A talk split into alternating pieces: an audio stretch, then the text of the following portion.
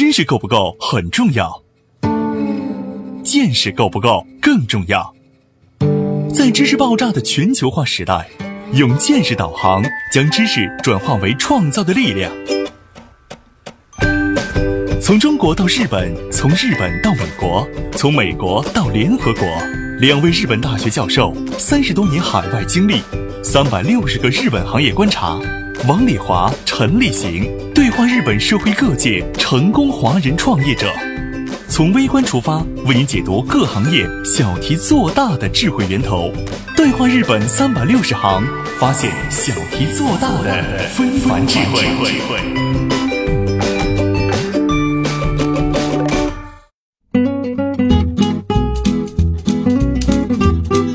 大家好，欢迎您收听今天的对话日本三百六十行，发现小题做大的非凡智慧。我是王丽华。今天我请了一个我的原学生，其实现在也还没有完全离开哈，就是在我这儿读博士生的刘哲军，呃，刚刚工作，所以今天我们想聊一下在日本的公司工作的一些情况。呃，你好，刘哲军。你好。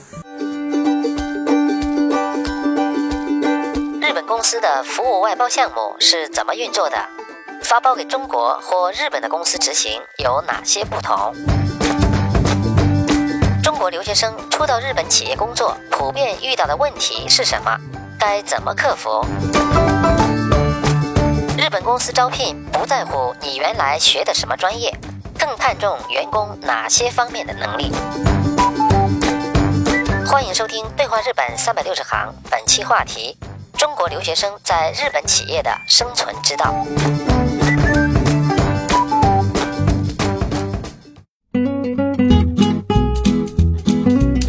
其实你们这个公司主要是设计和策划这一块儿哈，对。所以呢，你们也不养专门做程序开发的这个，也在一直跟你们做的一些公司联手。你们需要什么哪一部分给别人，这个就属于外包了吧？对对对对，实际上，呃，我之前因为是也是做程序出身嘛，嗯，对这个整个行业不是很了解，嗯，呃，在日本之后发现了，呃，一点就是实际上做企划的人，呃，就是做专门做这个，比方说这个项目经理这样的一个工作的一些人，就是日本叫 SE 嘛，嗯，呃，他其实要比程序员级别要高很多，啊，嗯，在收入上也会高很多。啊，因为他要整体管理，是这意思吧？他其实程序来讲，就是说，像呃 IT 部门的那个工人嘛，就是有这个活，有这个呃这个试样书给你，之后你把它完成而已。嗯，这个技术可能有一些非常强的人，他们可能在收入上很高。就比方说，你即使在工厂里头，你的手法很高的人，也会有一个很高的报酬。对，但是。呃，他永远都干不过这些工程师。啊，工程师就是设计图纸，然后这些人，啊，他们才会说在一个企业里头占据很重要的位置。就是说，我们公司主要在做的就是这一块儿。我们就是给程序设计图纸的人啊，就是你这个比喻挺容易理解的，就是设计图纸是你们设计，但是干 IT 的人就相当于搞建筑的人，我先做画一完图，我交给工人，工人去添砖加瓦的做哈。对对对，啊，嗯，一些简单的程序，我们公司自己的呃内部人员就已经全都能做了。其实很多人都是程序出身的人啊啊，像比方我在一些做一些呃网页。呃，和一些这个简单的一些数据库和一些这种呃叫批处理的一些东西，嗯，都其实都是我们内部自己在做。你们公司自己实际上只是做一个主要的这个管理这一块的东西，然后有很多编程的那种具体的东西，你们也外包对吧？对，也外包给。啊，那你们外包也有日本的，也有中国的。对对对。嗯，那你比较一下外包给他们有什么不同？为什么这些给日本，那些给中国？交期啊、质量啊、交涉的这个方式啊，有哪些不同呢？其实我在这一段时间接触啊，就是发现。交给日本公司，其实它的成本上和它的效率上没有中国外包要好，嗯，但是交给中国的公司，它会有很多非常严重的问题，嗯，就是比如说，一是它真正交过来的软件，就是出现问题会很多，bug，嗯，第二就是，呃，毕竟我们是在日本的一个公司嘛，比如说我们接的是一个中国的客户的单子，嗯。然后我们又外包给一个中国的公司去做，嗯。这个中国的公司就有可能把我们的把我们的活儿就抢，啊。他们就可能直接联系那个客户啊、嗯客户，然后就把我们就排除在外了啊。啊。这个中国的外包公司经常这样去做，就是没有职业操守，也没有这职业道德。咱不能说中国这样的经营方式对还是不对，嗯这都是每个公司做自己公司的一个方法。但是为什么日本的公司现在更多的把一些软件交给了日本的这样的外国公司？即使成本很高、效率很慢，我也交给日本，嗯是嗯，因为日本的外国公司它从来不会起这样的念头。比如说日本的那个吉布力，就是宫崎骏的公司，他们公司的很多东西其实都是中国做的，他那个就完全是外包的，但是都不是他们发包。他们只对日本的全设计好了，让他们来做，因为日本人件费贵，画画的中国又画得好，所以他们愿意拿到中国去。但是呢，他们拿到中国去，他们就要严格把关，拿回来的东西他们交给吉卜力，就是他跟吉卜力打交道的这个信用问题都在他这儿。嗯，吉卜力自己从来没有任何过一次外包给别的地方，只给他。这个就是像大金只给你们，嗯然后所有你们外包给谁的，你们最后做出来的东西，你们怎么去用这个东西，怎么去改进这东西，全是你们的责任，对吧？对对对对，嗯这个就是也是日本这个互相之间有一个信赖关系，他们也嗯相信我们在做这个软件方面，最终的一个结果能够很好。因为你们公司是属于整体管理嘛哈，一个人只做一项呢，比如让你编这一段程，或者是让你不不是不是，我现在就是接触的编程的方向，现在得有四五个方向，就是需要什么你就去做什么。所以他才会说 S E 的这个水平要比编程的人要高得多哈，因为你要全面理解。对，其实这一点在入社之前也不是很了解，然后也是入社之后了解了一些，可能呃中国人对这个日本整个这一块儿还是有一点儿信息不足吧。嗯呃，日本做程序它是没有什么太多的评判资格的，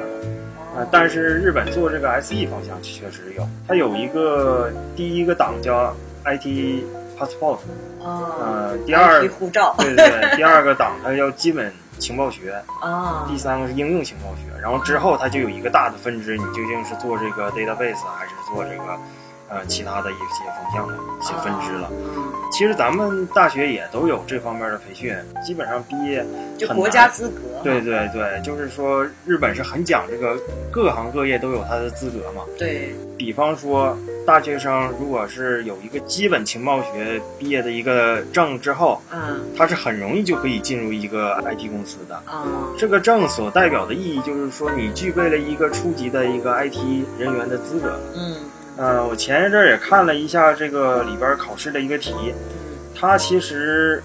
分门别类非常的多，像呃中国人就很不重视在大学里头学的各项知识，嗯呃，包括我在内，就是呃包括学的一些什么编译原理啦，包括很多电路，嗯包括这个各方面的数学知识，它包括这个汇编原理，嗯这个其实在日本的基本情报学都是要考的。哦，对，因为我接触一些中国的学生，感觉就是现在什么语言最新，就觉得哎，我会这种语言是最那个什么的哈。中国人可能更讲的就是说我拿什么去干活，我就把什么东西学明白了就行。啊、啊但是日本人就是我的基础知识一定要全都做得很牢。嗯，这个确实有必要，因为呃，你比如说你是学哪种语言的，这些语言、这些这个程序哈，嗯呃，实际上变化很快哈。像我那个时代还学 Basic 呢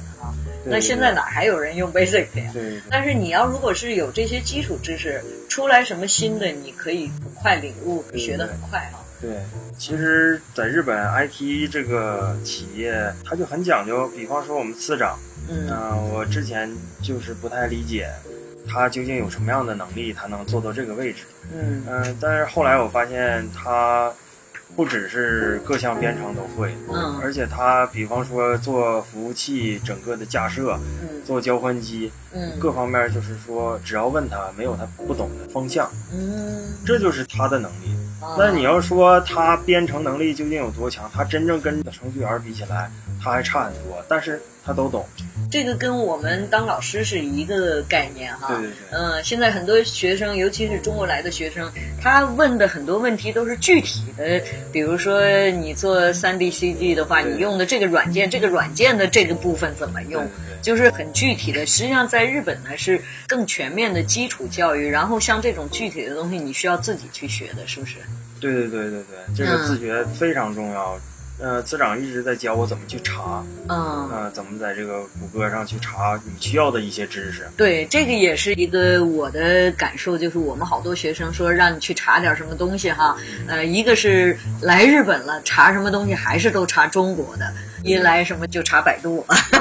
嗯，还有一个呢就是说查的这个方式呢都是比较固化的，就是你一定要很具体的告诉你他去查一个什么东西，就是没有这种发挥想象的这个能力哈，包括查东西，嗯，其实在中国已经上过一段班了，他可能会有自己的一些领悟。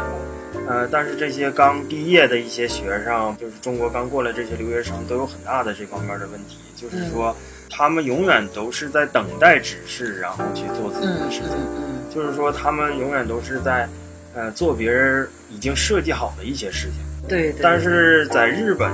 就是包括我在这个学校也待了好几年了。日本从这个大学开始，它的教育的文化就是说，希望让你有这种发散思维，让你去自己去设计、自己去创造，然后去解决这项问题。嗯你最后做的内容不一定非常好，但是它一定是你自己的想法，对，然后通过你自己的努力，你找着了自己怎么去完成一个项目、一个方式、嗯一个做事的方法。嗯、这个我觉得日本在培养这一方面是很注重的。确实，你像大学也一样，就是很多在国内的人都觉得我学这个专业，那我将来做这个事儿是不是就肯定特别好？其实，在日本不太重视你原来学的是什么专业哈，对对对，最主要是重视你能够怎么样发散思维。你如果是呃有创造力，可以做某一个方向的事儿的话，你再去学那个具体的东西，而且你自己要有自律、自我管理、自己学习能力的话，这个就很快。对，有一个比较有意思的例子吧，就是我们公司现在有一个也是留学生过来的，他之前是在那个鹤山大学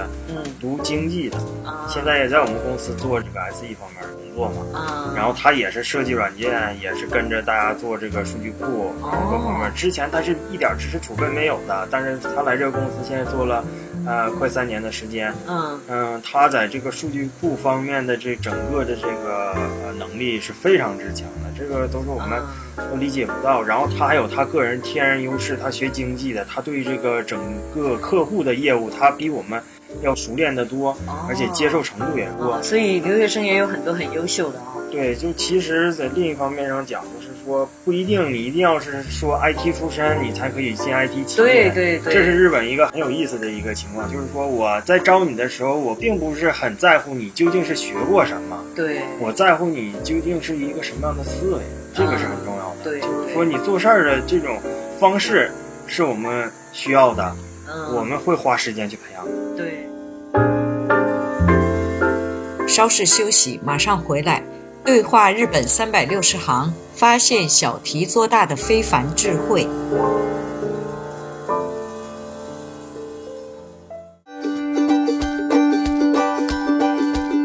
日本企业喜欢什么样的中国留学生？日本企业的特殊文化有哪些？面对职场霸凌、论资排辈等特有现象，该如何应对？具备哪种素质的留学生更适合在日本企业发展？《对话日本三百六十行》，本期话题：中国留学生在日本企业的生存之道。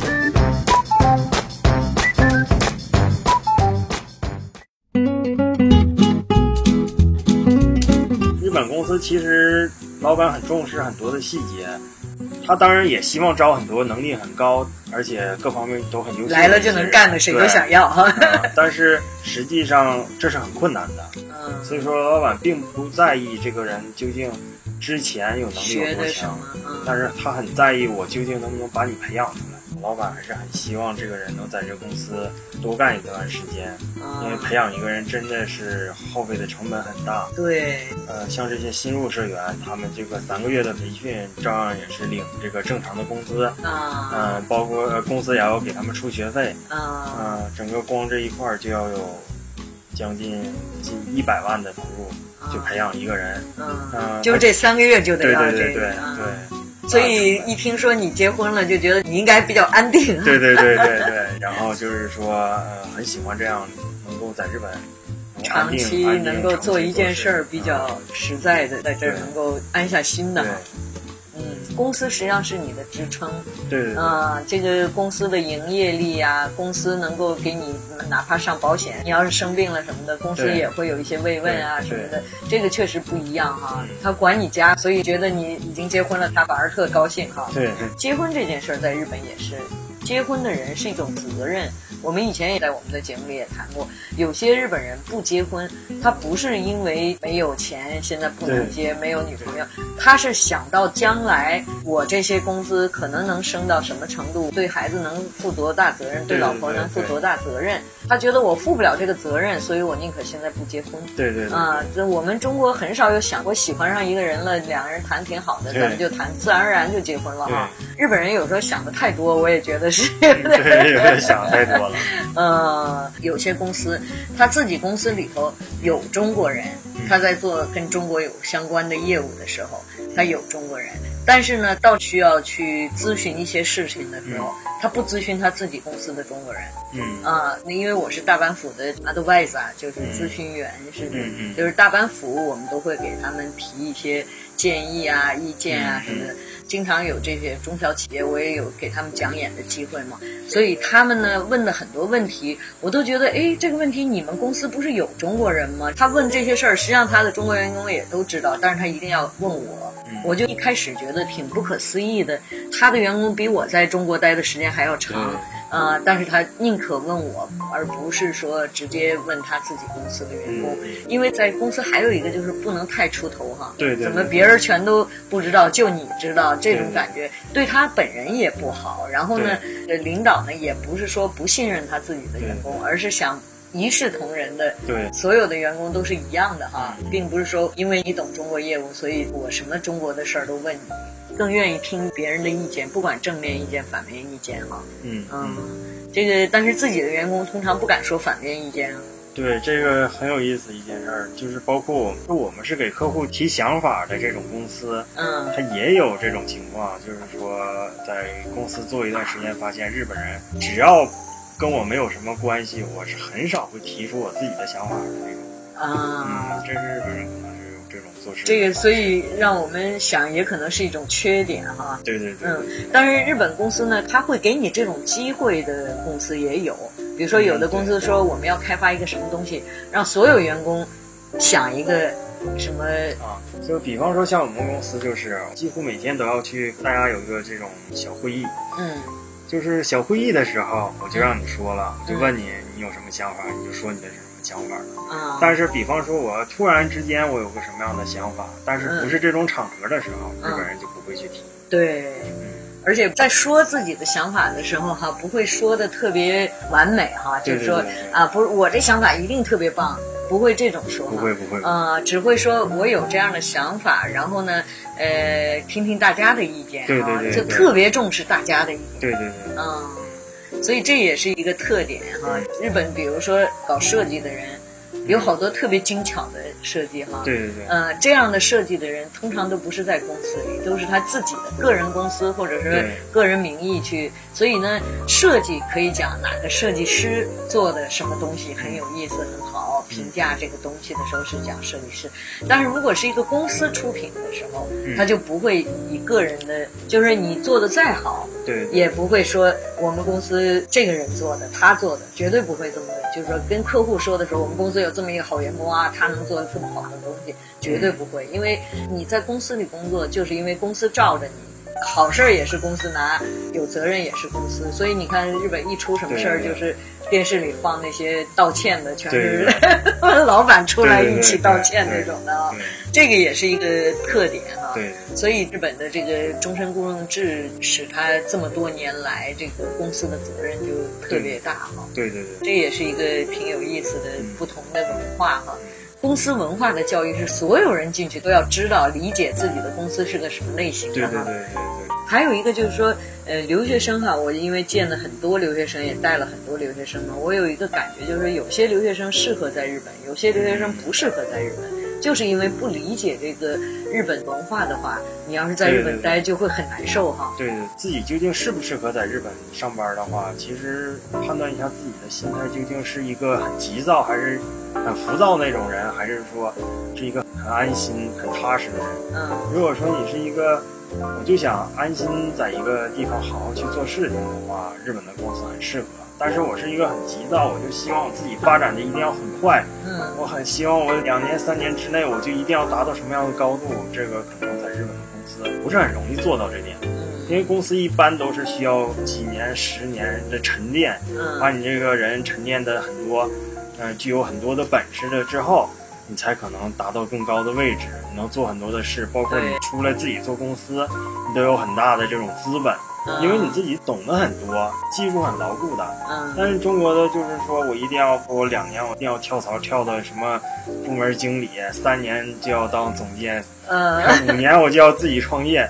这个在日本是行不通。是哈，所以你现在是很安心的，觉得在这儿能学到好多东西。对对对还有一个就是，你比如说比你早进去一天的，他也是你的先辈。对对对。啊、所以呢，在日本呢，不管你年龄在多，你是中途入社，对但是你实际上比我们那个学生要晚一个月、一个多月但是他还是你的先辈对，啊。还好在学校我是他前辈，所以说互相之间还是制衡了一下。啊，对因为这种想法、这种做法，所以有很多中国留学生进了日本公司，觉得特憋屈哈。嗯嗯，我觉得他能力还不如我呢，凭啥他就得管我？但是他就是比他早几天进的公司早半年进的公司就不一样。对你现在能够让包括次长，包括你周边的同事跟你关系都很好，这个也是一个很重要的东西啊。其实很基本的一件事情就是，现在发现，如果有这个目标想在日本上班的话，很基本很基本，一定要把日语学好。哦，因为就是你的日语在我的学生里头已经算很好了，很早就拿到一级的日语能力测试了，但是还是觉得不够？对不够不够，真的跟日本人关系究竟好与不好，最主要最根本的一点就是说，一定要跟他能交流。还有一个公司啊，在学校都有，就是日本叫一级妹，就是叫什么霸凌哈。嗯，那日本的因为上下级关系是很严格的，所以如果你的上级不好，就是欺负你，你也是就碰到这么一个时候了哈。在日本呢，他真的不看你能力，就是有的时候你能力特别强，你的上司可能反而欺负你，因为觉得你太出头了，太要强了。